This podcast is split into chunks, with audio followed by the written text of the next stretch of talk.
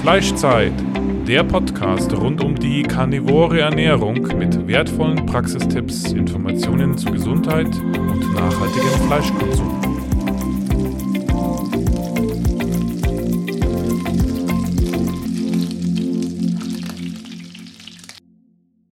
Es gibt tolle Neuigkeiten. Endlich gibt es auch in Deutschland getrocknete Innereien in Kapselform von der Firma Victi Labs. Sie stammen von Biorindern aus reiner Weidehaltung. Es gibt sowohl Leberkapseln als auch einen Innereienmix aus Leber, Herz und Niere. Durch die schonende Gefriertrocknung bleiben die Vitamine, auch die wasserlöslichen, zu 95 Prozent erhalten. Leber und Niere gehören zu den nährstoffreichsten Lebensmitteln. Alle Vitamine und Mineralien erhältst du noch dazu in der besten bioverfügbaren Form. Mit den Kapseln kannst du von den Nährstoffen der Innereien profitieren, ohne sie zu schmecken. Die Firma Victi Labs bietet außerdem Kollagenpulver vom Weiderind für den Aufbau und die Stärkung von Knochen, Sehnen, Haut und Gewebe. Mit dem Gutscheincode Carnitaria5 gibt es jetzt 5% Rabatt bei Victi Labs. Sichert euch diese Vergünstigung bei eurem nächsten Einkauf.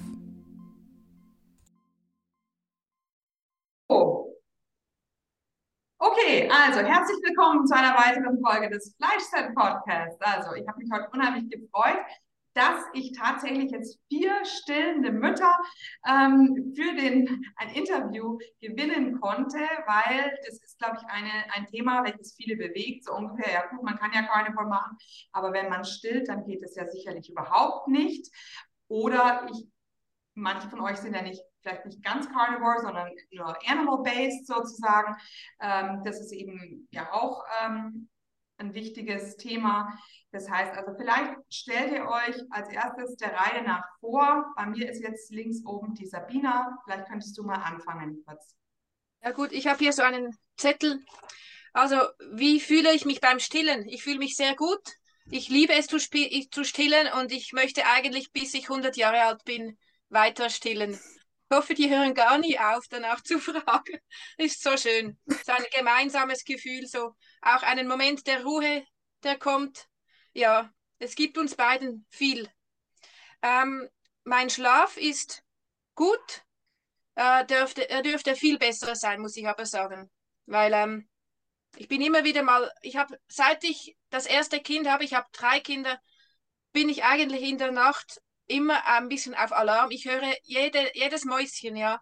Und dann bin ich sofort wach und schaue, muss ich hier was zudecken, dort wieder zurechtrücken. Mhm. Ja.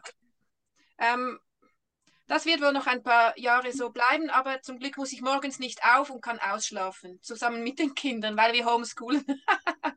genau, also ich habe trotzdem genug Schlaf. Ähm, ich habe dir beim Stillen die Periode, ähm, okay, ich stille jetzt seit 2011, seit 2010 bin ich schon immer schwanger oder ich stille oder auch beides. Und da gab keinen Tag seit 2010, wo das nicht der Fall war, wirklich kein einziger. Ähm, und ich habe meine Kinder immer so lange gestillt, bis das nächste gekommen ist. Zuerst wollte ich Tandem machen, aber das ging dann nicht wegen mir. Ähm, ich wollte das nicht, war so komisch, so zwei Brüste auf einmal besetzt. Das war mir zu viel ähm, vom Gefühl her. Aber ähm, deshalb habe ich das erste Kind, habe ich drei Jahre gestillt, da kam erst meine Periode wieder. Ich hatte einen Monat Periode und schon war ich wieder schwanger. Und ähm, das zweite Kind wurde geboren. Ähm, ich habe ein bisschen Tandem gestillt und dann nach dreieinhalb Jahren Stillen wurde ich wieder schwanger nach zwei Perioden. Und dann habe ich geboren zum dritten Mal und bin jetzt immer noch am Stillen. Also ich hatte seit 2010 gleich nur dreimal Periode. Aber ich muss auch sagen, irgendwas macht das Stillen mit mir, meinen Hormonen, weil außer in diesen drei Monaten, wo ich Periode hatte, hatte ich nie Lust auf irgendeinen Mann. Einfach nicht. Ich denke, ähm, das hat die Natur sehr gut eingerichtet. Ähm, äh, ich könnte mir vorstellen, das ist noch bei vielen Frauen so quasi die natürliche Verhütung.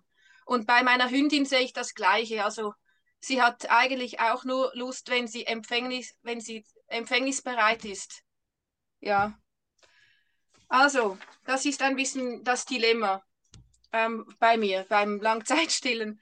Also, Ähm, und, ich, und ich werde eigentlich jetzt das dritte Kind, es wird wohl mein letztes sein, so lange stillen, bis er nicht mehr will. Also jetzt ist er zweieinhalbjährig und er darf bei mir bleiben, solange er will. Also ja, kein Problem. Ähm, und Symptome, ob ich Symptome habe mit den Zähnen, ähm, Achso, warte mal. Ähm, es wäre kurz, wenn wir nur jetzt erstmal eine kurze Vorstellungsrunde für alle. Und ah, dann, muss ich nicht alle Fragen beantworten. Nee, nee, nee, nee, nee, nicht jetzt gleich Ah, gut. Gut, ja, dann bin ich fertig. Genau, das war jetzt total interessant. Mhm, das war jetzt ein Überblick. Okay, Sophia. Okay, soll ich also über die, wie ich zu Carnivore gekommen bin, oder? Ja, also ähm, es hat angefangen, eigentlich witzigerweise auch mit meinem Vater, der das Buch Weizenwampe gelesen hat. Und dann irgendwie kam schon in der Familie das Thema, ja, alles mit Weizen oder Gluten ist eigentlich schlecht. Und das habe ich mir auch gemerkt und irgendwie habe ich das auch nachvollziehen können. Ich habe in meiner kompletten Studienzeit, ich habe im Stu ähm, Studentenheim gewohnt, nie eine Packung Nudeln gekauft oder nie ein Brot. Also da bin ich recht stolz. Also ich war sonst nicht, ja, also sonst alles möglich, aber das habe ich irgendwie schon von Anfang an irgendwie ge- verstanden. Und dann ähm, habe ich einmal, um abzunehmen, ich habe immer versucht, genau, immer versucht abzunehmen und eigentlich immer ähm, erfolglos. Und dann habe ich einen Rohkostmonat gemacht, weil das war irgendwie so in meinem Kopf, wenn ich jetzt nur Obst und Gemüse esse, dann werde ich sicher abnehmen und habe das auch wirklich einen Monat lang durchgezogen. Ähm, ich weiß es nicht mehr, ob das wahnsinnig viel gebracht hat, aber sicher nicht langfristig. Und ja, und dann habe ich meinen Mann kennengelernt und irgendwie, oder ich habe dann auch weiter in diese Richtung geforscht im Internet und dann bin ich auf Paleo gekommen, aber ich weiß nicht mehr genau wie. Das war im Herbst 2017 und dann haben wir das beide eigentlich so gemacht, mein Mann und ich, aber immer mal wieder mehr strikt oder mal weniger, also mit mehr oder weniger Ausnahmen.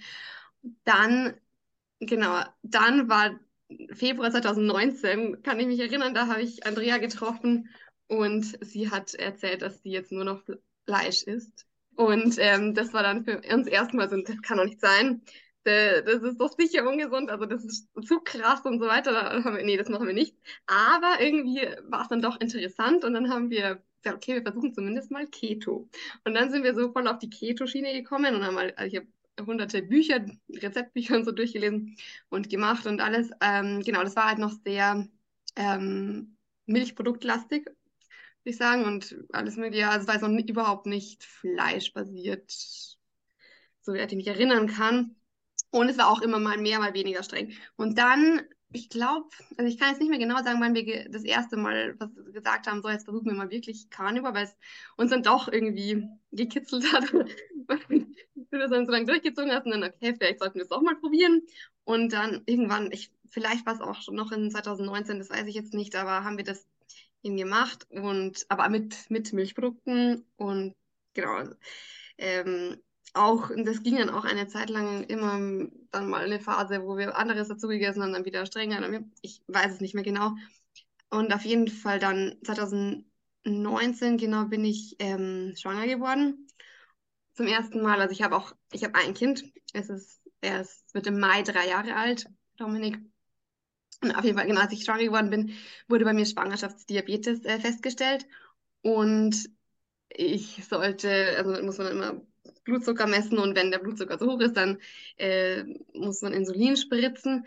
Und äh, mir wurde noch auf einer Ernährungsberatung im Krankenhaus von ja, einer Ernährungsberaterin gesagt, ich muss auf jeden Fall Kohlenhydrate essen und mh, keine Ahnung, zwei Scheiben Brot pro Mahlzeit ungefähr. Und das muss sein. Ich habe sogar nachgefragt, was mit Keto wäre. Nein, das geht nicht. Und äh, ja, und dann lieber, lieber, also falls der Blutzucker so hoch ist, dann Insulin spritzen, aber auf jeden Fall Kohlenhydrate essen. Und ich habe mir gedacht, nee, das mache ich nicht. Und habe dann, dann mich wirklich streng, also wirklich streng Keto ernährt, damit ich eben keine zu hohen Zuckerspitzen bekomme nach dem Essen. Und so ging das auch wunderbar. Also das war dann, ah ja genau, aber in der Schwangerschaft hatte ich das Problem, dass ich absolut kein Fleisch riechen konnte, also angebraten. Also wenn, wenn wir Fleisch gebraten haben, das war für mich so schlimm.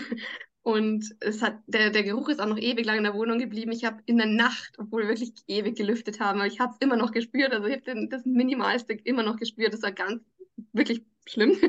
Also da habe ich auch eine Zeit gehabt, wo ich äh, kaum Fleisch habe essen können. Oder ja, es war, es war, ich weiß nicht mehr genau, wie ich es dann gemacht habe, aber es, ja, schwierig. Ähm, genau, aber dann ist das, nach der Geburt war dann wieder alles in Ordnung. Und genau, wir haben dann eine Zeit gehabt, wo wir wirklich äh, auf jeden Bissen Fleisch ähm, Butter drauf getan haben, damit wir so unser Fett bekommen. Und wir haben auch sonst äh, viel äh, Milchprodukte gegessen. Also wir haben auch eine Zeit gehabt, wo wir wahnsinnig viel Sahne gegessen haben oder Mascarpone und so. Und auf jeden Fall hatte ich in dieser Zeit auch ganz oft, also ja, in gewissen Abständen, Monat, zwei Monate, mal zwei Wochen, äh, eine schreckliche Übelkeit und manchmal, manchmal mit Erbrechen, manchmal ohne.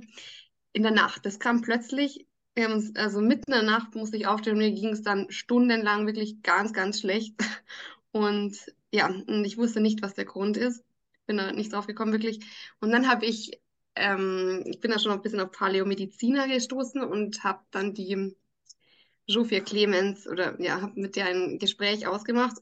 Und sie hat gesagt, auf jeden Fall Stopp mit den Milchprodukten, keine Butter, vielleicht auch allgemein weniger Fett und weniger essen, nur zweimal am Tag essen und so. Also sie hat so ein paar so Tipps gegeben und seitdem ist es so viel besser geworden. Also ich habe es jetzt eigentlich wirklich kaum. Also es ist noch ein paar Mal vorgekommen seitdem, aber eigentlich, ja, also ich glaube, dass ich es jetzt in den Griff bekommen habe.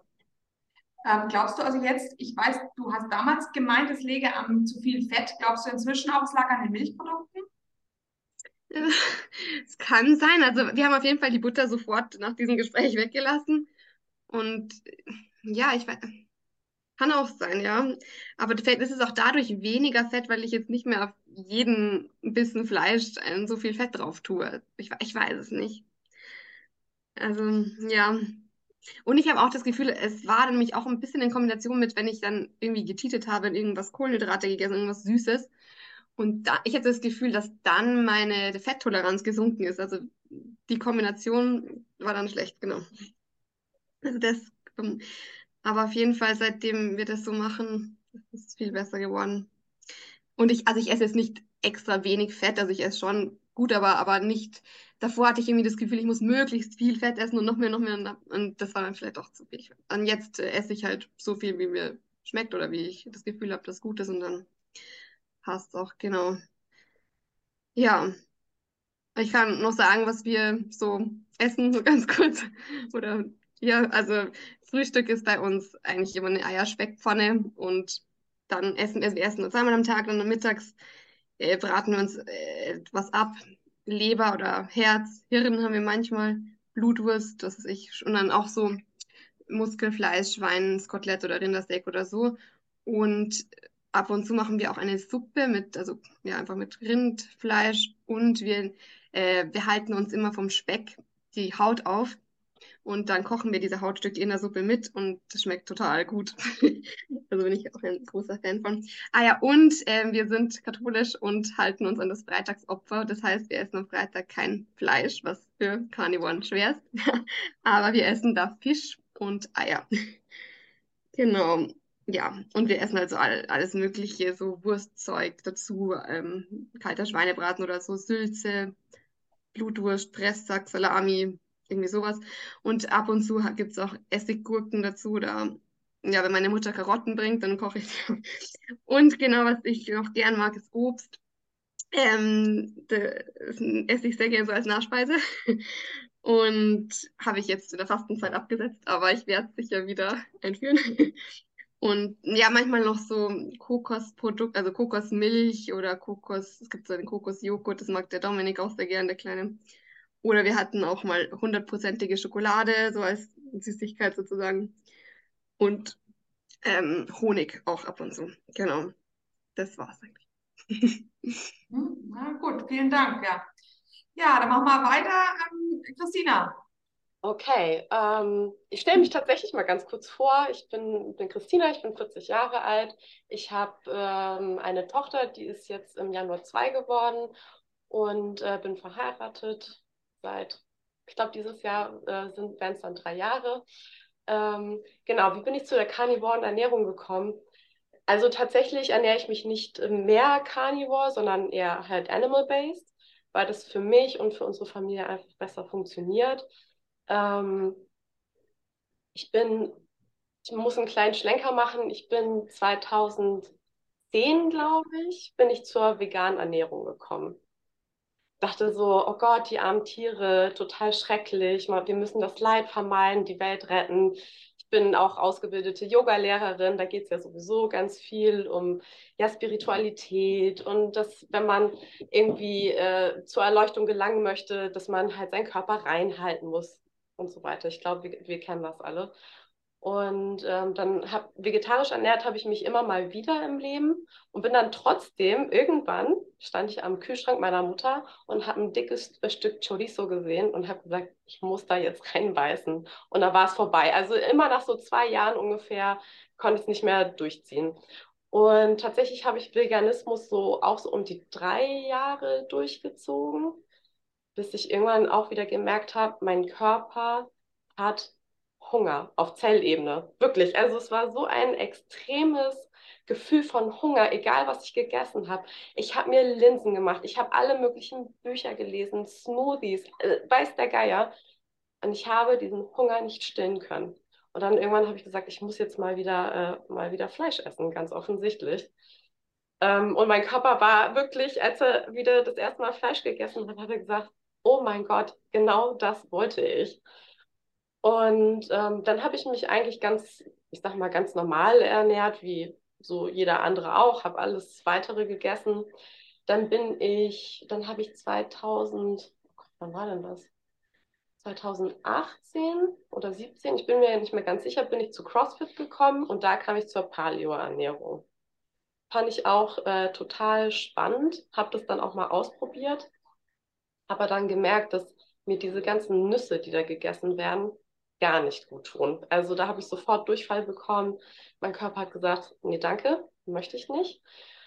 Habe das dann auch dann äh, wieder gelassen und ähm, 2019 fing ich an, ähm, so Histaminreaktionen zu bekommen. Ich hatte ganz plötzlich so ganz diffuse Reaktionen von meinem Körper. Ich hatte aufgerissene, trockene Lippen. Hier hatte ich äh, um die Augen herum wie Neurodermitis und ich konnte mir keinen Reim darauf machen, weil es war nicht dieses klassische, okay, ich werde jetzt rot und es juckt und äh, so ganz klares Zeichen, sondern es war so diffus.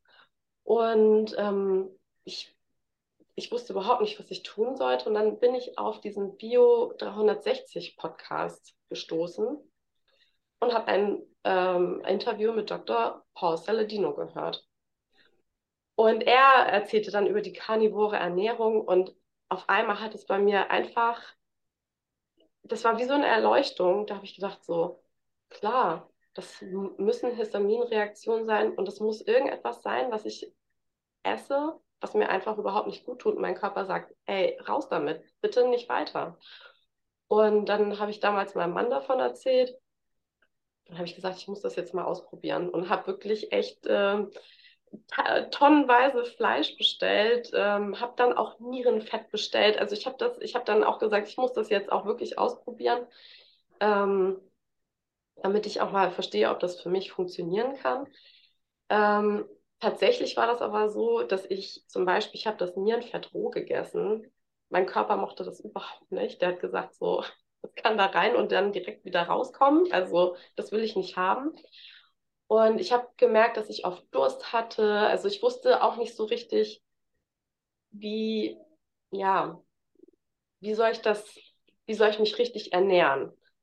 Also wie soll ich, wie soll ich Fettratio halten? Wie viel Fleisch soll ich essen? Ich hatte dann doch, obwohl ich Fleisch gegessen hatte, dann Hunger. Dann habe ich von der Rabbit Starvation gehört und dachte, ah, okay, wahrscheinlich ist es zu wenig Fett. Ähm, Organe habe ich versucht zu essen, komme ich aber einfach nicht bei. Also ich finde das Organe echt, ich, ich mag den Geschmack einfach nicht. Und so habe ich dann irgendwann, ich habe es erstmal so zwei Monate durchge äh, durchgezogen und ähm, dann sind, ist auch meine Haut besser geworden. Auf einmal war, waren meine Lippen wieder ganz, äh, ganz verheilt. Ich hatte keine Neurodermitis mehr auf der Haut. Aber mein Körper hat immer noch so gesagt, ich, irgendwie bin ich noch nicht so ganz in Tune damit. Und dann bin ich aber trotzdem schwanger geworden. Und ähm, mir ging es dann so wie Sophia, als ich in der sechsten Woche schwanger war. Sobald ich gebratenes Fleisch gerochen habe, musste ich mich übergeben. Also allein nur das Bild von einem Stück gebratenem Fleisch hat so viel Übelkeit in mir hervorgerufen, dass ich mich einfach übergeben musste. Und ich habe gedacht, so, oh mein Gott, was esse ich jetzt? Ja, und dann habe ich wieder angefangen. Ich habe ganz viele Milchprodukte gegessen. Das, ging, das war das Einzige, was ich essen konnte, Joghurt. Rohen Fisch konnte ich essen in der Zeit. Also ich glaube, rohes Fleisch hätte ich auch essen können, weil ich, das fand ich nicht abstoßend. Ich fand nur gebratenes Fleisch abstoßend. Aber ich hatte dann halt Angst wegen Toxoplasmose und das, ich wollte natürlich meinem Baby kein Risiko äh, aussetzen. Also habe ich es dann erstmal gelassen und so nach der 13., 14. Woche ging dann diese Übelkeit langsam weg und dann konnte ich auch wieder Fleisch essen. Und bei uns zu Hause ist, wir essen nicht nur Muskelfleisch, sondern wir essen super gerne Ochsenschwanz zum Beispiel. Ich koche Knochen aus. Ähm, also alles, was so sehr kollagenhaltig ist, ist bei uns immer auf dem Speiseplan meine Mutter ist Mexikanerin, in Mexiko wird alles gegessen. Also von Schweineohren über Schweinenase, die Kuhfüße, also es wird alles gegessen und dementsprechend essen wir hier auch alles außer Organe. Die essen wir halt nicht gerne. Ähm, und dann habe ich einfach wieder angefangen, alles zu essen, habe aber auch Kohlenhydrate gegessen, weil ich gemerkt habe, dass ich das einfach gebraucht habe, damit ich mich wohlfühle. Und so mache ich es jetzt auch, dass ich morgens esse ich keine Kohlenhydrate, aber dann am Nachmittag und am Abend esse ich Kohlenhydrate und damit fahre ich gerade ganz gut. Genau. Mhm, okay, schön. Gut, dann wollen wir die Irena jetzt zu Wort kommen lassen. Ja, ähm, also ich bin zur Carnivoren Ernährung gekommen, eigentlich über Weston A. Price. Und ähm, das hat angefangen, weil meine Kinder Kreidezähne hatten, also Milchzähne, die einfach weggebröselt sind. Und dann bin ich über eine Freundin auf Western Price, Price gestoßen und habe da halt weiter recherchiert und wir haben das als Familie auch umgesetzt alles und verwendet. Ähm, irgendwie bin ich dann mal über einen Podcast auf die ähm, äh, so eine ähm, Paleo-Keto-Ernährung gestoßen von der Terry Walls. Und weil ich mir irgendwie nicht sicher war, ich hatte schon das Gefühl, dass ich selbst eine Autoimmunerkrankung hatte, weil ich so Hautprobleme immer hatte, auch schon in der Kindheit. Und ähm, da habe ich mir gedacht, jetzt probiere ich das mal aus. Und es ist ja zum Teil sozusagen kompatibel eigentlich mit dem, was Wesley Price aussagt. Also es ist praktisch eine Keto, aber Paleo-Ernährung. Ähm, der Haken da dran war dann aber, also jetzt im Nachhinein weiß ich es einfach, sehr viele, ähm, für sehr viel Gemüse, also vor allem Blätter, Spinat, äh, Grünkohl und das ganze Zeug. Da sollte man, glaube ich, pro Tag neun Tassen davon zu sich nehmen. Weiter ging es dann mit, ähm, mit ähm, Autoimmunprotokoll oder Autoimmunpaleo. Das habe ich auch eine Weile lang gemacht. Und irgendwie im Lauf der Zeit, also es waren dann, glaube ich, schon eineinhalb Jahre oder so, wo ich das alles ausprobiert habe, da habe ich dann auch immer wieder verschiedene Eliminationsdiäten gemacht. Ich meine, Autoimmunpaleo ist ja auch eine Immun äh, Eliminationsdiät. Und irgendwie bin ich dann drauf gekommen, dass ich viele Sachen eigentlich nicht vertrage. Irgendwie was mit Fructose, was, also Gluten natürlich sowieso nicht und ähm, äh, ja, alle möglichen Zwiebelgewächse nicht und die ganzen Hülsenfrüchte waren eh schon ausgeschlossen. Ähm, Nüsse gingen dann irgendwie nicht und so weiter. Und irgendwie habe ich mir dann gedacht, vielleicht sollte ich einfach mal nur Fleisch probieren. Und ähm, in dem Winter ging es mir auch ganz schlecht, energietechnisch. Ich war depressiv, ich war immer irgendwie schlecht drauf, keine Nerven. Gerade mit den Kindern, ich habe vier Kinder, war das halt irgendwie überhaupt nicht toll. Ich wollte eigentlich die ganze Zeit nur im Bett bleiben und nichts was wissen. Und auch mein, also körperlich gesehen war das ganz komisch. Ich habe immer wieder versucht, mich durch Sport irgendwie aufzuraffen und ähm, mich besser zu fühlen, was während, was weiß ich, ich bin da draußen immer wandern gegangen, die Berge rauf, teilweise auch gelaufen und so weiter, aber selbst wenn ich das gemacht habe, nach ging es mir auf einmal total schlecht wieder, sodass der Körper, der, der ähm, Blutdruck so richtig abgefallen, wahrscheinlich auch unterzuckert war ich, da ziemlich gleich gefroren und also äh, der Kreislauf hat so richtig aufgehört eigentlich die Füße waren nicht mehr richtig durchblutet und so weiter. Also da hatte ich irgendwie, ich schätze mal, Prä Prädiabetes, ähm, vielleicht auch Hashimoto's wurde leider nie richtig diagnostiziert. Ähm, jedenfalls hab, wusste ich einfach, ich muss was ändern und dann bin ich Gott sei Dank auf Carnivore gestoßen und das hat dann auch wirklich alles geändert. Und ähm, ja, also ich mache Carnivore seit fast zwei Jahren und ähm, zum Großteil eigentlich ähm, habe ich relativ bald dann PKD auch entdeckt und mache das auch. Und das ist, ja, damit geht es mir wirklich am besten. Manchmal weiche ich davon ab, indem ich zu viel esse. Also ich halte mich zwar an die Regeln, was ich esse, aber manchmal esse ich einfach zu viel, weil ich aus allen möglichen Gründen, weil ich irgendwie was zelebriere oder was auch immer mir langweilig ist oder irgendwie so und dann esse ich halt mehr oder jetzt vor kurzem hatten wir so leckere Würstchen von unserem eigenen Eber, den wir geschlachtet haben und das war einfach, ja, das, also für mich jeden. Okay, bist du ein bisschen eingefroren. Die Verbindung auf die Insel äh, nordwestlich von Ir Irland ist wohl nicht ganz so stabil, was ja kein Wunder ist. Nicht wahr? Dann würde ich vorschlagen, dann machen wir mal weiter, eben jetzt mal mit den konkreteren Fragen. Also, genau, wir haben ja schon gesagt, die, ach, das hat die Sabina ja alles schon abge, abgearbeitet. Wie, wie fühlst du dich beim Stillen? Wie ist äh, der Schlaf? Ähm, habt ihr beim Stillen die Periode? Wann ist sie erstmals wiedergekommen und inwieweit habt ihr da noch vollgestillt? Also es geht jetzt erstmal um eure Gesundheit sozusagen. Wie geht es euch ähm, mit dem Stillen? Habt ihr Probleme mit den Zähnen? Wird ja oft gesagt, man verliert Zähne beim Stillen oder mit dem Gedächtnis, das soll ja auch schwächer sein. Ähm, dann deshalb würde ich jetzt, weil die Sabina das schon erzählt hat, würde ich jetzt sagen, ähm, Sophia, könntest du da mal einsteigen? Ja. Ja, also für mich ist das Stillen auch kein Problem ähm, wie Sabine auch gesagt hat, das ist eigentlich wirklich eine schöne Sache und eine, ja, eine sehr enge Beziehung zum Kind und, und gibt einem eben auch Ruhepausen. Während er gestillt wird, bin ich auch irgendwie entspannt. Das entspannt einen. Also ich finde es eigentlich sehr schön. Ähm, und ich habe äh, Bekannte oder Freunde, die ungefähr gleichaltrige Kinder haben und die gesagt haben nach einem Jahr, nein, sie mussten jetzt unbedingt abstillen, weil das ist ja so anstrengend und es laugt einen oder saugt einen, laugt einen so aus. Und das, also das, das können sie jetzt nicht mehr weitermachen, da sind sie ja total schwach und so. Und ich habe dieses Gefühl gar nicht gehabt. Also ich hat, ich, das hat mir nicht gar nichts ausgemacht. Und ähm, genau, das Einzige ist halt, ich stille natürlich auch noch in der Nacht und das könnte weniger sein. Also da, ja, von dem her ist mein Schlaf eben auch nicht ganz äh, perfekt, weil also durchgeschlafen habe ich jetzt seit der Geburt keine Nacht. Und mh, mm, ja, also meiner ist halt wirklich eine totale Stillmaus. Also er kommt auch oft, es kommt drauf an, wenn er jetzt Zahn zum Beispiel oder irgendein Problem ist, dann, dann hängt er die ganze Nacht an meiner Brust oder manche Nächte sind noch besser. Aber so Minimum zweimal in der Nacht muss ich sicher stillen, wenn eher sogar dreimal, manchmal mehr. Also so, genau. Dann Periode, ähm, ja, ist auch ähnlich wie bei Sabina. Ich glaube, du hast drei Jahre gesagt bei mir. Also er wird jetzt im Mai drei und ich habe sie jetzt wieder bekommen.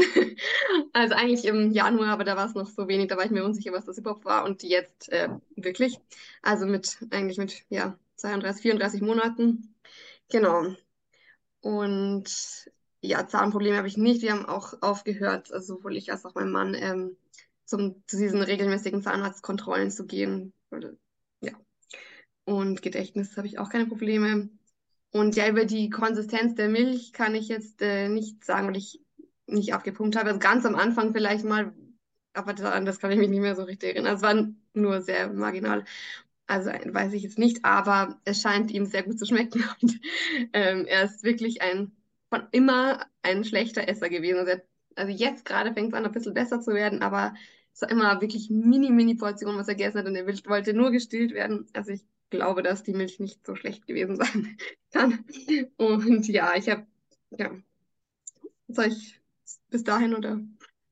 Ja, okay, dann machen wir die Chrissy, machen wir ein bisschen, rotieren wir mal heute schneller, genau. Ja, also ich still, ich still meine, äh, meine Kleine ja auch noch und ähm, ich habe sie noch bis äh, Dezember, äh, habe ich sie im Prinzip nach Bedarf gestillt und ähm, ich stille tatsächlich gerne. Wir hatten einen sehr schwierigen Stillstart, weil, ähm, also meine Milchproduktion, das war alles super, aber sie hat nicht richtig angedockt. Ich hatte total wunde Brustwarzen. Ich habe mich da echt dreieinhalb Monate durchgekämpft, bis ich schmerzfrei stillen konnte.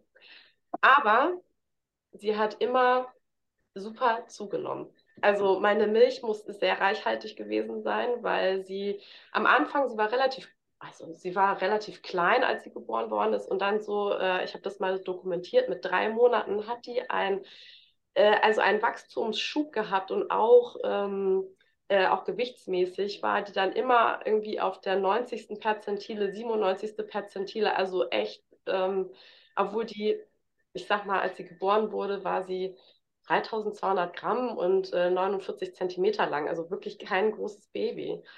Und ähm, ja, also ich liebe das Stillen, um die Frage mal zu beantworten. Ich finde es super schön. Ich liebe diese enge Bindung. Ähm, aber es kann jetzt langsam auch weniger werden. Ich habe einfach gemerkt, ich will meinen Körper auch wieder ein bisschen mehr für mich haben. Und äh, wir versuchen äh, schon seit einiger Zeit wieder schwanger zu werden. Und bei mir hat es zum Beispiel noch nicht geklappt, obwohl ich, nachdem sie genau neun Monate alt geworden ist, habe ich meine Periode wieder bekommen. Und das, obwohl sie, also wir haben auch noch super viel gestillt zu der Zeit. Und ähm, bei mir läuft eigentlich alles ganz normal, aber ähm, anscheinend ist das Stillen immer doch noch ein Verhütungsmittel und sagt, nee, ist noch nicht die Zeit, irgendwie, um wieder schwanger zu werden. Und ähm, ja, wie sieht es aus mit meinem Schlaf? Ja, also nach zwei Jahren Stillen und ich mache es ja auch nachts, ist der natürlich nicht so, nicht so doll, muss ich, muss ich einfach sagen. Es gibt bessere Nächte, da kommt sie nur einmal, es gibt aber auch Nächte, dann kommt sie viermal oder so und weckt mich dann halt auch immer wieder extra und sagt, Mama, Mama, Mama, Brust trinken.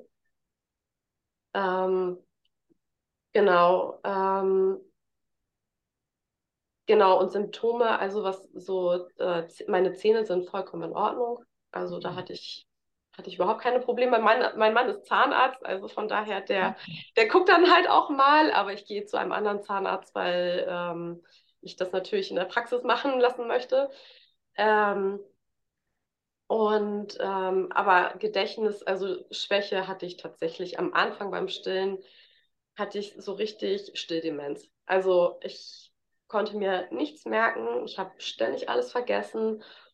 Und was am krassesten war, gerade am Anfang, ich hatte so einen Hunger, der war nicht zu bändigen war, ich konnte wirklich den ganzen Tag essen und wenn ich nichts zu essen oder zu trinken hatte, habe ich angefangen zu heulen, weil ich, weil mein Körper so sehr nach dieser Energie verlangt hat. Ähm, aber das ist jetzt, das ist jetzt besser geworden. Aber trotzdem, ich esse Portionen wie mein Mann. Und ich brauche die auch. Genau. Ja, das kann ich übrigens auch bestätigen. Genau das gleiche. Also ich hatte auch direkt nach der Geburt extremen Hunger extrem. Mit normalen Portionen war ich überhaupt nicht zufrieden. Und genau dasselbe, dass ich bis jetzt äh, dieselben Portionen esse, wie mein Mann Break davor wirklich deutlich weniger gegessen habe. Mhm. ja. Und Durst habe ich auch, also das hat sich auch reguliert, aber am Anfang, ich wollte nur trinken. Ich hatte wahnsinnigen Durst. Ja klar, ich meine, der Körper verliert ja auch viel Flüssigkeit, ist ja, ist ja auch so. Und ähm, zu der Konsistenz meiner Milch, ich habe ja tatsächlich, weil ich Stillprobleme hatte, auch abgepumpt. Und ähm, interessanterweise hat die Milch im Laufe des Tages auch wirklich sehr unterschiedliche Konsistenzen gehabt. Also die Milch, die ich am Anfang abgepumpt habe, war eher wässrig, teilweise leicht bläulich-grünlich. Und äh, dann im Laufe des, äh, also des Pumpverlaufs oder im Laufe des Tages wurde sie tatsächlich richtig, richtig fettig und hatte wirklich so eine richtige Sahneschicht obendrauf. Also das war schon spannend, das zu sehen. Aber also wie gesagt, meine Tochter hat sehr, sehr, sehr gut zugenommen. Von daher war der Gehalt wohl schon gut. Mhm, mhm. Ja, schön. Irena. Also bei mir ist es so, dass ich, ähm, ich stille jetzt seit elfeinhalb Jahren durchgehend und ähm, bin auch zwischendrin dann immer wieder schwanger geworden, ohne dass ich groß meine Tage eigentlich hatte. Genau, aber leider habe ich jetzt zu Carnivore und Stillen eigentlich nur die Erfahrung, seit mein Jüngster ein Jahr alt war wo ich angefangen habe mit Carnivore. Und jetzt ist er fast drei Jahre alt. Und ähm, seit einem halben Jahr oder so stille ich eigentlich nicht mehr wirklich so viel. Ähm, ich bin auch oft jetzt auf der Farm und arbeite da mal ein paar Tage oder mal eine ganze Woche und die Kinder sind bei meinem Mann auf der Insel. Und äh, anfangs war es ein bisschen dieses On-Off-Stillen sozusagen. Da hatte ich einfach noch meine Brüste gespürt, wenn ich mal eine Woche lang nicht gestillt habe. Und jetzt merke ich gar nichts mehr. Also es ist irgendwie kein Problem. Und ähm, ja, was gibt es noch? Meine Periode habe ich noch nicht bekommen. Aber ja, mal schauen, wie es da könnte sein, dass das jetzt bald dann wieder soweit ist. Und ähm, ja, also mein Kleiner will immer noch stillen, wenn ich komme, dann ist das ganz normal für ihn. Wenn er bei seinem Papa ist, ohne mich, dann ist es überhaupt kein Problem, wenn er eine ganze Woche ohne auskommt. Also er isst natürlich schon voll ähm, alles andere mit. Und ähm, wenn ich wieder da bin, möchte er aber schon nuckeln. Ich versuche manchmal rauszufinden, ob da überhaupt noch was kommt ähm, und frage ihn dann. Ja, also ich glaube, wenn ich dann ein paar Tage lang dort bin und er schaut dann schon, dass er die Milch wieder hochkriegt. Also irgendwie funktioniert das dann schon wieder. Und ähm, ja, also das, das ist auch schön für ihn, für mich, ähm, aber es ist auch gleichzeitig ganz nett, mal zwischendrin wieder für sich zu sein und eben die Nächte durchschlafen zu können, weil ich hatte das auch, dass ich in der Nacht ultra leicht aufgewacht bin, einfach bei jedem kleinsten Geräusch. Ähm, und jetzt habe ich teilweise Nächte, wo ich überhaupt, also zumindest von meinem Gefühl her, von meinem Wissen her, überhaupt nicht aufwachen, einfach wirklich zack, durchschlaf und am Morgen wieder aufwach, sieben Stunden ohne irgendeine Störung. Das ist schon verdammt angenehm. Mhm. Ja. ja. Andrea, jetzt haben alle was zu Symptomen gesagt. Ich habe noch nichts dazu gesagt. Soll ich meine Symptome noch sagen? Also das Wichtigste ist, ich hatte eine Ketoacidosis und war auf der Intensivstation für, ähm, für fünf Tage. Und ähm, sie wussten nicht, warum. Ich dazu mal auch nicht. Mittlerweile denke ich, es ist ähm, verschiedene Faktoren. Ähm, das eine ist, weil beim dritten Kind ging ich dann von Carnivore-ish zu Full Carnivore und da gab es Oxalat-Dumping. Ähm, das kann zu Ketoacidosis führen. Und dann habe ich gleichzeitig auch noch direkt nach der Geburt Gewicht verlieren wollen und habe äh, 200 äh, Kilokalorien reduziert vom ausgerechneten, was ich brauchte. Und man kann eine Starvation Ketoacidosis bekommen. Und dann noch der dritte Punkt, die Kühe im Stall, die können eine bovine Ketoacidosis bekommen. Bei den Menschen sagt man Laktationsketoacidosis. Also wenn der Körper mehr Milch produziert, als er Nahrung bekommt, dann muss er auf die Fettreserven retrogreifen. Und das Abbauprodukt wären dann die Ketone. Und wenn dann zu viel Fett abgebaut wird, hat es zu viel Ketone im Blut, weil man nicht nachkommt mit rauspien. Und ähm, das kann so auch zur Ketoacidosis führen. Also ich hatte Oxalat-Dumping, Starvation, weil ich abnehmen wollte, plus noch die Laktation. Drei Faktoren, das hat bei mir mhm. genügt. Ich denke, ähm, man soll doch bitte alle Frauen, die hier zuhören, vielleicht nicht gleich nach der Geburt alle drei Dinge auf einmal tun, so wie ich.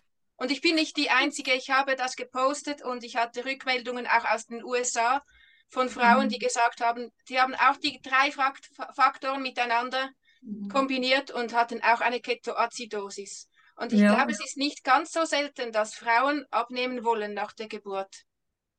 Ich hatte das übrigens auch. Bei mir war es ja ein Jahr nach der Geburt. Also mein Jüngster war da schon ein Jahr alt, wo ich auf Carnivore umgestiegen bin. Und ich habe mir eingebildet, ich muss das jetzt von heute auf morgen machen. Und am zweiten Tag hatte ich dann vermutlich auch so eine Ketoazidose, weil meine Ketone waren ziemlich hoch.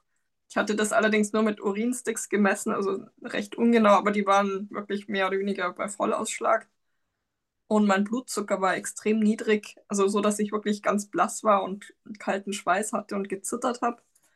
Und da habe ich mir gedacht, ich war damals auf der Insel eben, da habe ich mir gedacht, entweder ich rufe jetzt den Rettungshubschrauber oder was soll ich machen? Und dann habe ich schnell einen Löffel Honig gegessen und eine halbe Banane und was weiß ich. Und dann ging es total schnell wieder gut. Ähm, da bin ich ganz froh. Aber danach habe ich dann eben die Umstellung über, eine, über einen Zeitraum von zwei Wochen oder so gemacht immer wieder, wenn ich mich äh, ja unterzuckert gefühlt habe, habe ich ein bisschen Banane genommen Und so ging das dann. Ich glaube, das ist, ja, vielleicht ist es dann die Oxalate oder dass ich irgendwie prädiabetisch war davor. Auf jeden Fall ähm, hilft es, wenn man dann kontinuierlich in die Ketose reinkommt und ins Carnivore. Ja. Ja. Ja, und wie, ja, wie geht es in der Gesundheit eurer Kinder? Also die Chrissy hat da schon ein bisschen was dazu erzählt. Ähm, Sabina, vielleicht könntest du dazu etwas sagen, wie es deinem Stillkind geht, deinem Carnivore-Stillkind. Super. Also ich hatte ein Kind ähm, auf normaler Diät fast. Das ist das kleinste von, allen. Dann hatte ich ein Kind in der ketogenen Ernährung, animal-based. Das ist, die ist schon ziemlich groß, aber der letzte, der jetzt äh, äh, Full Carnivore ist, also das ist wirklich ein, ein richtiger Kämpfer. ja, der ist wirklich groß und gesund. Ja, da kann ich wirklich nichts sagen. Er hat Maximum einen Schnupfen. Ja. Mhm. Ja, schön. Sophia? Mhm. Ja. ja, ich habe natürlich keinen Vergleich, aber also der Dominik ist auch relativ wenig krank, muss ich sagen. Aber es liegt vielleicht auch daran, dass er also wir haben ihn noch nicht in irgendwelche öffentlichen Einrichtungen gegeben, so Grippe oder ähnliches. Aber er ist wirklich selten krank oder wir, wir auch, aber ja, auch nichts Schlimmes eigentlich. Hm, ja, und, und Verdauungsprobleme, also manchmal hat er Schwierigkeiten mit dem Stuhl, aber das ist nur oder wirklich nur dann, wenn er Kuchen gekriegt hat oder Kekse. Irgendwo waren wir zu Besuch oder so. Und das merkt man sofort. Also dann, also ja. Und, und ähm, also dass der Stuhl schmierig oder flüssiger wird oder sowas. Oder was ich glaube, dass auch die Bananen einmal schuld waren, dass er hatte dann ein paar Tage so eine Phase, wo er so Schmerzen gehabt hat beim Drücken und wirklich also Stunden gebraucht hat, bis da was rausgekommen ist und da und, und fast dann geweint hat sogar oder sich hingelegt hat und das war wirklich schwierig. Und das war die Phase, wo er täglich die Banane gegessen hat ungefähr. Und dann habe ich die Bananen aufgesetzt und schon war alles wieder gut. das begebe ich ihm jetzt auch nicht mehr. Genau. Und sonst, ähm, ja, also er ist gesund, wie gesagt, aber ist, kann ich nicht sagen, dass er so groß ist wie es bei der Sabine, oder er ist eher immer klein und vor allem auch schlank. Also er ist sehr zierlich, also im Vergleich zu anderen Kindern in seinem Alter der zierlichste eigentlich. Aber, aber gesund, ja. Chrissy? Ja, also ähm, Juna ist, die wächst gesund. Die ist, wie gesagt, nach wie vor irgendwie ähm, auf der 90. Perzentile, was ihre Größe angeht. Ähm, gewichtstechnisch auch, die wiegt 13, wiegt so 13 Kilo. Ähm, die hat jetzt als wir mit Beikost angefangen haben, war das so, dass ich natürlich so mal ganz klassisch erstmal so mal so ein Möhrenbrei mal ausprobiert habe. Einfach nur mal, weil ich sehen wollte, wie sie darauf reagiert, ob sie Lust hat, das zu essen oder nicht. Aber sie fand äh, Essen schon auf jeden Fall sehr spannend. Und dann habe ich mich auch in diese ganze Thematik eingelesen und also in Deutschland macht man ja über die Beikost, das ist ja eine richtige Religion hier, ja, also zuerst den Brei oder äh, äh, dieses Lebensmittel, dann, dann Pastinake und so. Und da standen mir schon die Haare zu Berge. Ich habe gedacht, dieses arme Kind, das soll einfach mal Fleisch essen, ja, und ähm, die fand es total super, irgendwie Hähnchenknochen abzunagen oder Ochsenschwanz, äh, Fleisch irgendwie abzunagen, das fand sie super, super, super gut. Aber sie bekommt halt doch schon auch alles von uns, weil ich einfach auch weiß, draußen wird sie eh alles bekommen. Und, ähm, und mittlerweile hat sie gerade so eine Phase, wo sie am liebsten Nudeln isst. Da bin ich ziemlich traurig drum. Fleisch isst sie auch gerne. Also, wenn ich ihr ein Steak serviere, wird das eigentlich auch mal sehr gerne gegessen. Aber jetzt gerade hat sie so eine Carb-Phase. Darüber bin ich natürlich nicht so glücklich. Aber gut, ich hoffe, dass das, äh, dass das vorbeigeht. Aber die hat, die ist ganz normal gesund. Wobei ich sagen muss, als sie mit anderthalb bei einer Tagesmutter gewesen ist, war sie halt dauerhaft krank. Also und ich auch. Also die äh, einmal im Monat hatte sie irgendetwas. Und seitdem wir sie da rausgenommen haben, ist äh, wieder alles gut gewesen. Jetzt hatten wir gerade vor zwei Wochen, waren wir jetzt auch wieder hier alle krank mit Husten und Erkältung. Ähm, aber so an sich würde ich trotzdem sagen, dass sie ein ziemlich robustes Kind ist. Sie hat kräftige Zähne, die ist an sich kräftig, sehr aktiv, ähm, turnt viel und so. Also wirklich ganz, ganz normales, gesundes Kind. Also kann man nicht anders sagen. Aber ja, ich hoffe, die Nudelphase geht vorbei, weil ich, ich hasse es. Und mir graut, graut es davor, die wird jetzt nächste Woche eingewöhnt in die Kita. Und da essen die nur einmal die Woche Fleisch. Und sie kriegen sogar montags, habe ich mitgekriegt, kriegen die zum Beispiel auch Tofu serviert. Und da war ich so richtig so, oh mein Gott. Das ist für den Darm nicht so gut, gell? Gar nicht. Aber ich gucke jetzt einfach mal, wie sich das entwickelt. Sie kriegt ja bei uns zu Hause, kriegt sie ja alles, ne? Also sie isst ja auch sogar Kaviar und äh, Knochenbrühe und so, das findet sie alles total cool.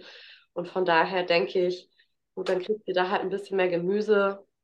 Es ist halt, es ist ja einfach so, ich kann ja die Realität nicht ausblenden, nur weil, weil ich das nicht so gerne möchte. Ja, sie wird bei Freunden auch irgendwann sein und da wird sie halt auch alles Mögliche essen. Von daher lasse ich sie einfach und sie kriegt einfach das zu Hause vorgelebt, wie ich denke, dass es am besten ist.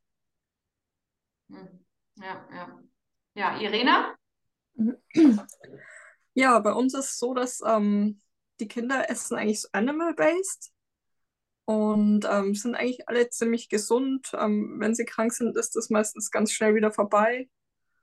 Und ähm, leider habe ich aber mit Carnivore und auch durch das Western Prize und so weiter es nicht geschafft, ähm, die, die Kreidezähne zu verhindern. Also ich denke, bei Carnivore war ich einfach halt zu spät dran. Da war der Jüngste ja schon ein Jahr alt. Und ich denke auch, dass dieser Mangel, wenn man eben das, wenn die Kinder Kreidezähne haben, wahrscheinlich schon in der Schwangerschaft bestanden hat, beziehungsweise schon vor der Schwangerschaft wahrscheinlich bei der Mutter. Und dadurch ähm, kann man das zwar dann schon stoppen und so weiter, aber ich konnte es halt nicht mehr verhindern eigentlich. Genau, aber ansonsten, also mittlerweile sind die Zähne zumindest stabil und ähm, die bleibenden Zähne, also da hat der Kleine natürlich noch nicht, aber bei den größeren schaut es ganz gut aus. Genau. Ähm, was witzig ist, also verglichen mit den anderen Kindern, die ja erst viel später zu Carnivore bzw. Animal-Based gekommen sind, ist der Kleine definitiv eine richtige Fleischkatze. Also der futtert auch gern Leber, manchmal in Unmengen, teilweise auch eben rohe Leber oder rohes Hackfleisch liebt er. Das ähm, fand ich eh eigentlich gut als praktisch wie so eine Erstlingssäuglings. Also ich meine, er war schon ein Jahr alt, aber obwohl, ich glaube, das rohe Hackfleisch, das habe ich auch, wo er noch klein, schon kleiner war, auch gegeben, weil das ja auch bei Weston Price und so weiter eigentlich schon mit dabei ist. Und das fand ich eigentlich super, weil das kleine Babys eben ohne Zähne auch schon recht gut runterkriegen, weil das einfach weich ist und also das hat er immer geliebt. Und ähm, auch Niere ist da und Leberpastete, Leberwurst, diese ganzen Sachen, das mag ich total gern. Und äh, das, die anderen Kinder eben nicht so. Also die essen mal Leberwurst, aber jetzt so ein Stück gebratene Leber oder gar rohe Leber, das finden sie eklig. ja, ähm, Interessant, ja. ja. Das ist, vermutlich hatte er nie diesen Ekel oder so entwickelt. Bei den anderen, ich weiß nicht genau, wo das angefangen hat, weil ich eigentlich schon ziemlich lange gebratene Leber oder auch ja und Leberpastete selbst gemacht und so weiter esse. Mhm. Ja. Ja. Ja, Ja. jetzt haben wir im Grunde schon ein bisschen über, über die Beikost geredet. Wie, wie, wie läuft es denn bei euch mit der, mit dem Entwöhnen von, vom Stillen? Sabina, wie ist es mit deinem Kleinen? Was isst der alles schon von alleine? Ich habe nie Beikost gegeben. Er hat einfach mitgegessen. Und das und, und, und hat schon mit drei Monaten wollte er zum einen und anderen greifen und habe ich ihn gelassen. Habe einfach geschaut, dass es nicht gefährlich ist wegen dem äh, Ersticken. Ja, da Ja, hat er einfach am Tisch gegessen, ja. ja. Aber ich wollte vorher noch was sagen. Die Blähungen, sind die schon durch jetzt im Thema? Ach so, okay, ja, Blähungen. Hm, stimmt, das ist ja ein riesiges Thema bei allen anderen Müttern. Die haben wir noch nicht gehabt. Gut, dass du aufgepasst hast. Mhm. Weil äh, mein erstes Kind, das so mehr oder weniger normal gegessen hat, das hatte ja furchtbare Blähungen und man hat mir gesagt, das ist normal nach der Geburt, die ersten drei Monate. Und ich fand es immer so speziell, weil meine Katzenbabys und Hundebabys und Meerschweinchenbabys etc. etc., die hatten nie Blähungen. Also ich habe sie nie gesehen, wie sie von Mama rumgetragen werden in der Nacht und weißt du ja, weinend. Und ähm, die, das zweite Kind, das war dann Keto, Heavy Meat oder Meat Based. Äh, es, sie hatte vielleicht zwei, dreimal Schmerzen, so Blähungen als Baby, Neugeborenes. Und jetzt der Carnivore da, der kein einziges Mal. Nicht ein einziges Mal. Ich denke, das hat äh, mit, ja, das geht ja über in die Milch, oder? Und wenn wir Magenschmerzen haben, haben sie auch. ja. Ja, ja. ja. Vielleicht sind es auch, könnte auch sein, dass das Oxalate sind, die da übergehen. Das habe ich mal gehört, wenn man während der Stillzeit sozusagen auf Carnivore zum Beispiel wechselt und Oxalat-Dumping hat, dass, dass das theoretisch irgendwie gefährlich sein könnte, dass die Kinder das abkriegen. Ich habe es jetzt selber nicht beobachtet, dass da ein großes Problem gewesen war. Aber ich könnte mir vorstellen, dass davor auch schon vielleicht die Oxalate ein bisschen in die Milch übergegangen sind. Ja, also der Kleine, der war ja, der Dritte, der nie Probleme hatte, der war ja an der Brust, als ich wegen Oxalatdumping auf der Intensivstation war. Und er hatte dort nie Schmerzen. Mhm. Aber die Großen, äh, die noch alles andere mitbekommen haben, die haben, die hatten Schmerzen, ja, Magenschmerzen. Aber das kann ja auch ähm, mit deinem Darmmikrobiom zu, äh, zu, äh, zusammenhängen, ne? dass äh, ja. sich über deine Ernährung dein Darmmikrobiom halt verändert hat und deswegen äh, halt äh, dein, dein Kleinster halt sozusagen in, während der Geburt halt natürlich die ganzen guten Bakterien bekommen hat. Äh, weil das sagt man ja auch, dass das eigene Darmmikrobiom ja auch später das Darmmikrobiom des Kindes bestimmt. Und das könnte natürlich auch ein Grund dafür sein, dass andere Kinder eben Blähungen haben, weil das Darmmikrobiom der Mutter dann halt auch nicht optimal mhm. ist. Ja, das hat sicher auch einen Mitgrund. Ich sehe einfach auch, wenn meine Kinder mal auswärts gehen, ähm, ohne mich und dann essen sie, auch wenn es nur Chicken Nuggets ist mit diesem Paniermehl in der Nacht, haben sie dann mhm. auch wieder Schmerzen. Mhm. Also ich denke, es hat auch, es hat wahrscheinlich ganz viele Gründe, ja. Nicht nur die Milch, Vielleicht. sondern auch das Mikrobiom mhm. und das Oxalat etc. Ja. Wahrscheinlich Vielleicht ist das sehr vielfältig, ja. Vielleicht ist es auch die Zusammensetzung von der Milch, wenn man jetzt tatsächlich in Ketose ist und dadurch eine fettere Milch produziert, was ja auch in Studien, glaube ich, schon nachgewiesen wurde, dass die Kinder dann dadurch ähm, halt mehr Fettanteil haben und weniger Milchzucker. Milchzucker ist ja super Nahrung für die Darmbakterien, wodurch wahrscheinlich dann auch Blähungen entstehen könnten. Und wenn sie aber hingegen mehr Fett kriegen und in Ketose sind, sind dann die Darmbakterien wahrscheinlich auch ruhiger bei den Macht, Babys. Macht Sinn. Ja.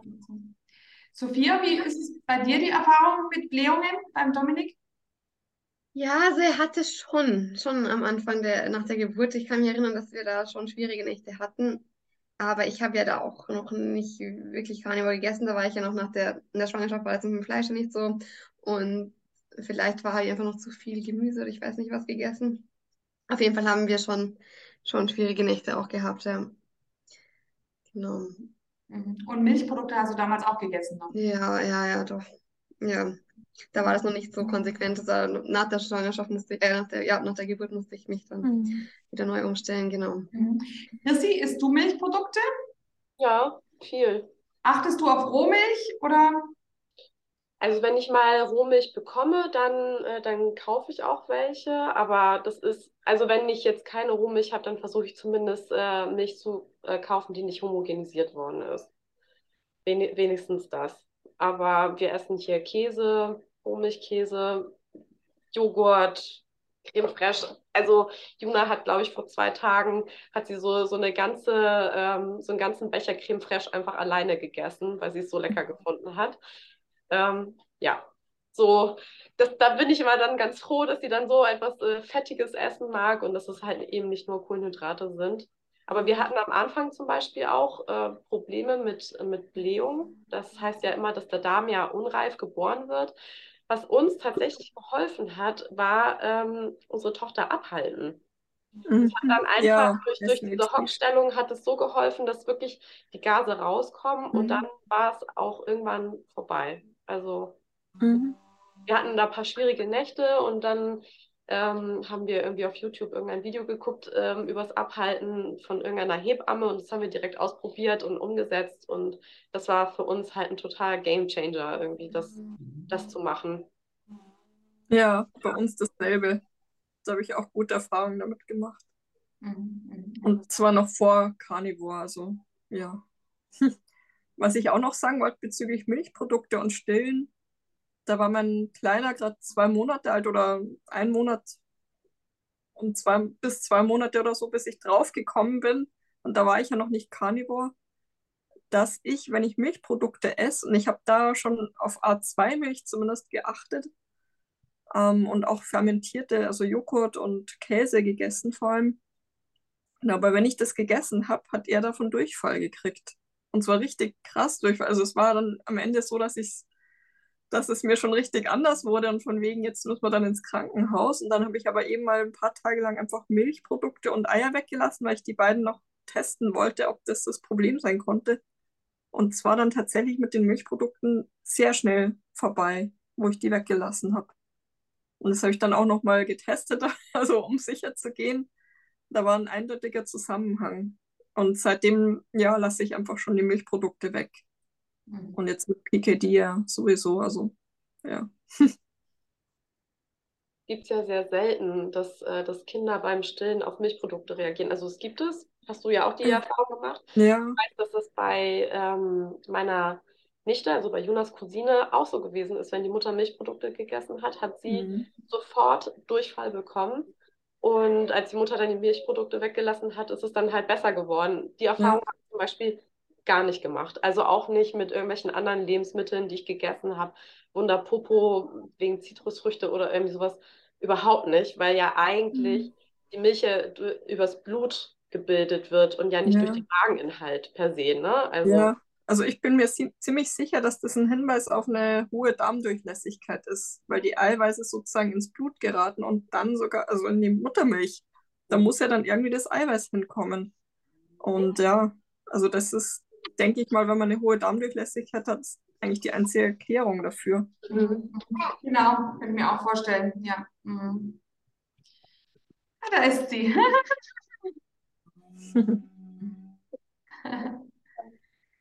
Sehr schön. Ja, gut, jetzt sind wir, glaube ich, auch so langsam schon am, am Ende, oder? Ähm, äh, ich würde noch was äh, ja. zur Heilkost sagen. ähm, also bei uns war es so, dass der Dominik ein extrem schlechter Esser war und ist eigentlich.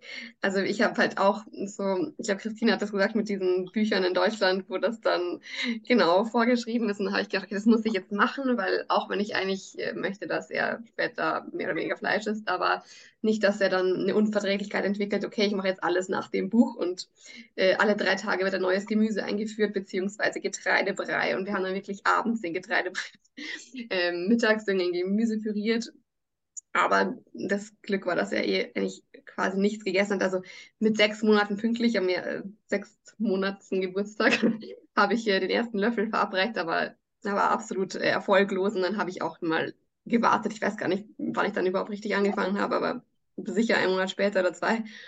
Und er hat wirklich extrem wenig gegessen. Und ähm, ja, ich habe dann auch, es gibt ja dieses Fleisch in den Hipgläsern, das extrem eklig ist. Und das habe ich dann auch untergemischtes Gemüse und so, aber dann habe ich auch irgendwann versucht, selber Fleisch zu pürieren. Also alles sehr viel Aufwand und ich habe es dann immer in kleine ähm, Eiswürfel, äh, so Eiswürfelbehälter da gegeben und dann eingefroren und dann jeden Tag so ein Eiswürfel oder dann wurden es mal zwei oder höchstens drei oder so. Aber es war dann wirklich, es war wirklich so eine Qual und dann hat er davon fast nichts gegessen und dann habe ich halt irgendwann auch keine Lust mehr gehabt und habe dann gesagt, so wie Sabina von vornherein, Gott sei Dank, und ich werde es in Zukunft auch so machen, äh, Nein, das Kind kann mitessen von uns, wann es möchte und wenn nicht, dann nicht, wenn schon, dann schon. Aber ich mache nicht diesen Zirkus, also wirklich ein Zirkus. Also ich musste dann beim Spielen irgendwie ablenken und haha, schau mal den Löffel. Und das hat jetzt stundenlang gedauert, bis da mal irgendwas reingegangen. Und dann habe ich irgendwann gesagt, nee, das mache ich nicht mehr. Und ja, und da, ich weiß nicht, ob es da war oder kurz davor, da hat mir deine Freundin von dir, Andrea, ähm, das Buch äh, Super Nutrition for Babies empfohlen. Oder das war super. Und das war sehr gut. Also das kann ich auch wirklich empfehlen empfehlen. Ähm, das, ähm, ja, das ist dann ganz anders. Und da habe ich dann gleich das andere Buch weggegeben. Also da fängt es dann an mit Leber und Eigelb und ja, genau, das war, das habe ich dann auch versucht, aber hat leider nicht so gut geklappt mit der Leber am Anfang. Eigelb, glaube ich schon. Aber naja, es war dann, er hat einfach gar nicht gegessen. Wirklich über Jahre. Also das war sehr schwierig, aber mittlerweile ist er schon. Also, wow, fast drei Jahre und er isst. Aber genau, also was einfach alles, was weich ist. Also er kann immer noch sehr schlecht kauen. Er hat immer noch nicht alle Zähne. Ich weiß nicht, was da das normale Alter ist, aber er hat ihm fehlen noch einige Backenzähne und er kann zum Beispiel Muskelfleisch, also egal welches es ist, ähm, Schwein oder Rind oder selbst Huhn, also kann er nicht kauen. Also das, da kaut er ein bisschen drauf rum und spuckt es dann wieder aus. Also das geht nicht. Leber geht schon. Also wenn wir Leber klein schneiden, das kann er kauen und runterschlucken. Nur bei Muskelfleisch, das geht gar nicht. Und deswegen kriegt er dann halt so Wiener Würstchen oder Leberkäse, mag er jetzt auch gern. Oder Blutwurst, was, ähm, ja, Eier, Eier, also Eier gehen echt immer in egal welcher Form. Weichgekocht, Spiegelei, Rührei, das liebt er, das geht sehr zuverlässig. Dann haben wir auch so einen Fettspeck, also gibt es auch bei uns, also bei uns in Salzburg jetzt nicht überall, aber in Bayern habe ich es schon gesehen und in Ungarn ist es sehr verbreitet. Ich bin halb Ungarin mhm. und wir haben ein ungarisches Geschäft hier und da beziehen wir unsere, unseren Fettspeck. Also das das kostet auch nicht viel und es ist einfach so ein so nur das Weiße vom Speck und das nehmen die her zum Braten. Also einfach am Anfang in die Pfanne reingeben, das lässt viel Fett aus und man kann es auch so essen, man kann es auch roh essen. Und ähm, wenn das durchgebraten ist, dann ist es auch total weich. Das liebt der Dominik auch, also das ist er immer. Oder was, genau, Sülze ist er auch, gerne Leberstreichwurst mm, und Fisch auch. Und ja, wenn es halt sowas Karotten in der Suppe gibt, ist es da auch gern. Gurken, Oliven liebt er. Und Meine ja, auch. Meine liebt auch. ja, und Obst mag er eigentlich auch gern. Da hat er am Anfang sehr Schwierigkeiten gehabt, das zu kauen, deswegen ging das lange nicht, aber mittlerweile schon. Nur Bananen darf man nicht mehr. aber ja, und, Sü und Kokos, genau, das war schon immer so, so Kokosjoghurt oder Kokosmilch, das hat er immer geliebt und Honig auch. Und ja, leider süß ist natürlich auch. Also das kann ich jetzt nicht sagen, dass er da das äh, ja nicht mag. Also wir geben wenig Süßes. Wir haben manchmal Schokolade oder Pralinen oder so hatten wir jetzt in der Weihnachtszeit. Natürlich mag er es gern. Aber wenn wir halt woanders sind, gibt es einen Kuchen oder irgendwas, natürlich liebt er das. Also da ist er jetzt nicht so ungepolt. Aber, aber er mag auch das andere. Und wenn es bei uns das jetzt nicht gibt, dann ist das auch kein Problem. Und er, er büßt es immer. Also wenn er, oder sein sein Stuhlgang wird sofort angeregt. Also wenn wir haben manchmal so ein Treffen, wo es dann auch Kekse gibt oder so, und dann stoppt er sich diese Kekse rein und ich kann ihn kaum zurückhalten und der Stuhl, also noch an diesem Treffen kommt der Stuhlgang, wenn einem nicht einmal, dann sogar zweimal oder wo hat, ja, also das, das habe ich schon mehrmals beobachtet, wenn er was Ungesundes, also Kuchen sowas isst, dann geht es sofort los. Und ja, und meistens auch nicht gut. Also genau, das, das ist also. Sehr interessant, gell, dass das dann auch eine Sofortreaktion ist. Vor allem sein, sein Darm sollte ja, ist ja wahrscheinlich noch, noch sie hat keinen Leaky Gut, ne? aber trotzdem ja. ist äh, auf das, anderen Sachen ja, das schubst irgendwie die Verdauung sofort an. Und witzigerweise hat das mein Mann auch jetzt, also der ist auch eigentlich, er ist eigentlich ziemlich streng, was Süßigkeiten angeht. Und weil er auch nicht so dieses Verlangen hat, also auch bei Obst nicht, nicht so wie ich. Und wir haben, waren einmal eingeladen und es hat ähm, Waffeln gegeben. Also wir waren da so scheiße. Aber ähm, ja, wir haben dann, okay, aus Höflichkeit haben wir jetzt nicht sagen können, wir essen gar nichts irgendwie. Und dann hat der Niki da so eine Waffel gegessen. Ich auch jetzt mit Dominik geteilt, Gott sei Dank. Aber der Niki musste auch dort, also noch bei diesem Besuch aufs Klo gehen und Durchfall. Also das sogar er merkt es sofort.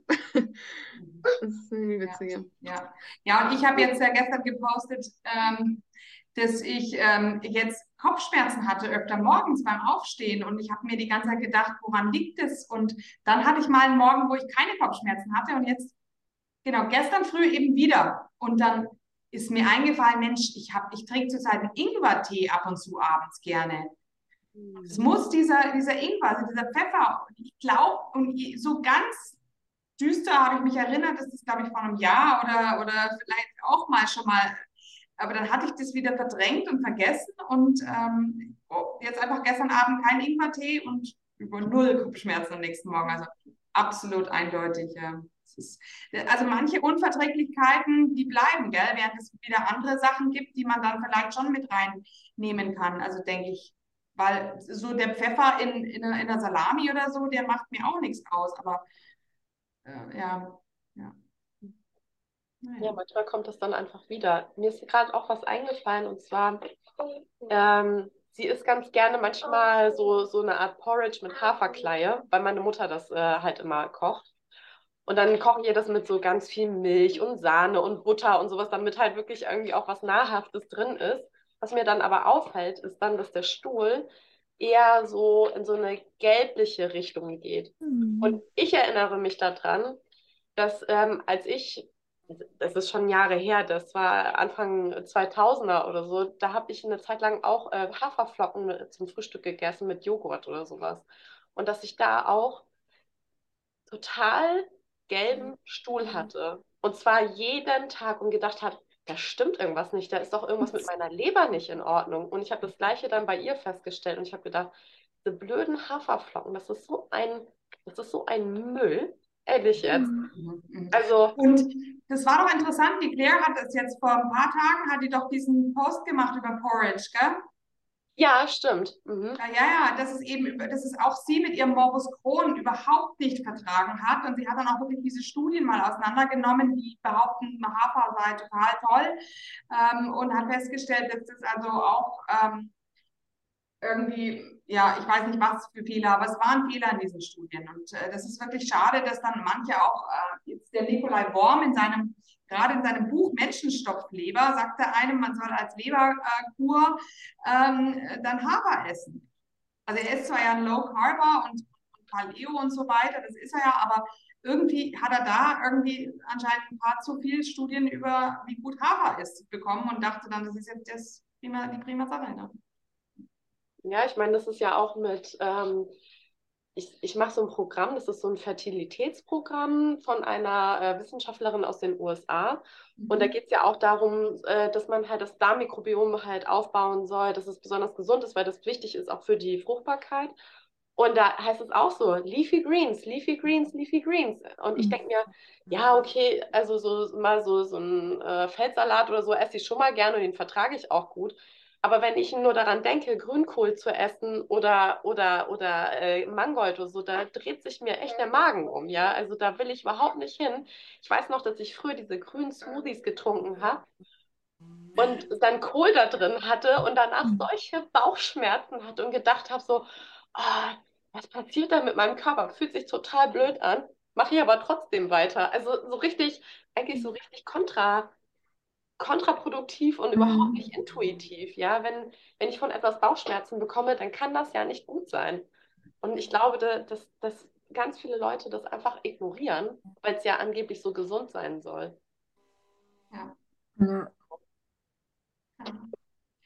Ja, gut, jetzt sind wir über eine Stunde am Quatschen. Ich glaube, damit wir die Zuhörer nicht allzu lange strapazieren mit, mit zu langen Folgen, aber war jetzt unheimlich interessant. Ich glaube, ähm, ja, das hat jetzt wirklich dieses Thema hat total gefehlt und da werden sicherlich ganz, ganz viele dankbar sein, dass ihr das jetzt auch alle geteilt habt, eure Erfahrungen, damit ja man das dann wir das alles ein bisschen verbreiten können. Und irgendwie ist das mit der Carnivoren Ernährung habe irgendwie das Gefühl, es nicht aufzuhalten. Ne? So eine Kettenreaktion, wie eine, wie eine Kernspaltungskettenreaktion. Die Physikerin spricht. Ja, gestern noch die, äh, mit meinem Sohn diese, oder vorgestern die Ketten, die Kernspaltung durchgegangen, genau. Okay, gut. Also, dann freue ich mich oder äh, freue mich auf our release. It's going to be, wann wird es sein? 8. März ist jetzt die nächste Folge und dann 14 Tage später, also sprich, oh Gott, das interessiert die Leute, die zuhören eh nicht. Okay, das brauche ich jetzt nicht sagen. Also, dann vielen Dank fürs, fürs Mitmachen und wir bleiben ja alle ohnehin in Kontakt, gell? Danke für die Einladung. Genau, Tschüss. Danke, ciao. Ciao. Und hier unser Haftungsausschluss. Alle Inhalte im Podcast werden von uns mit größter Sorgfalt recherchiert und publiziert. Dennoch übernehmen wir keine Haftung für die Richtigkeit, Vollständigkeit oder Aktualität der Informationen. Sie stellen unsere persönliche, subjektive Meinung dar und ersetzen auch keine medizinische Diagnose oder ärztliche Beratung. Dasselbe gilt für unsere Gäste. Konsultieren Sie bei Fragen oder Beschwerden immer Ihren behandelnden Arzt.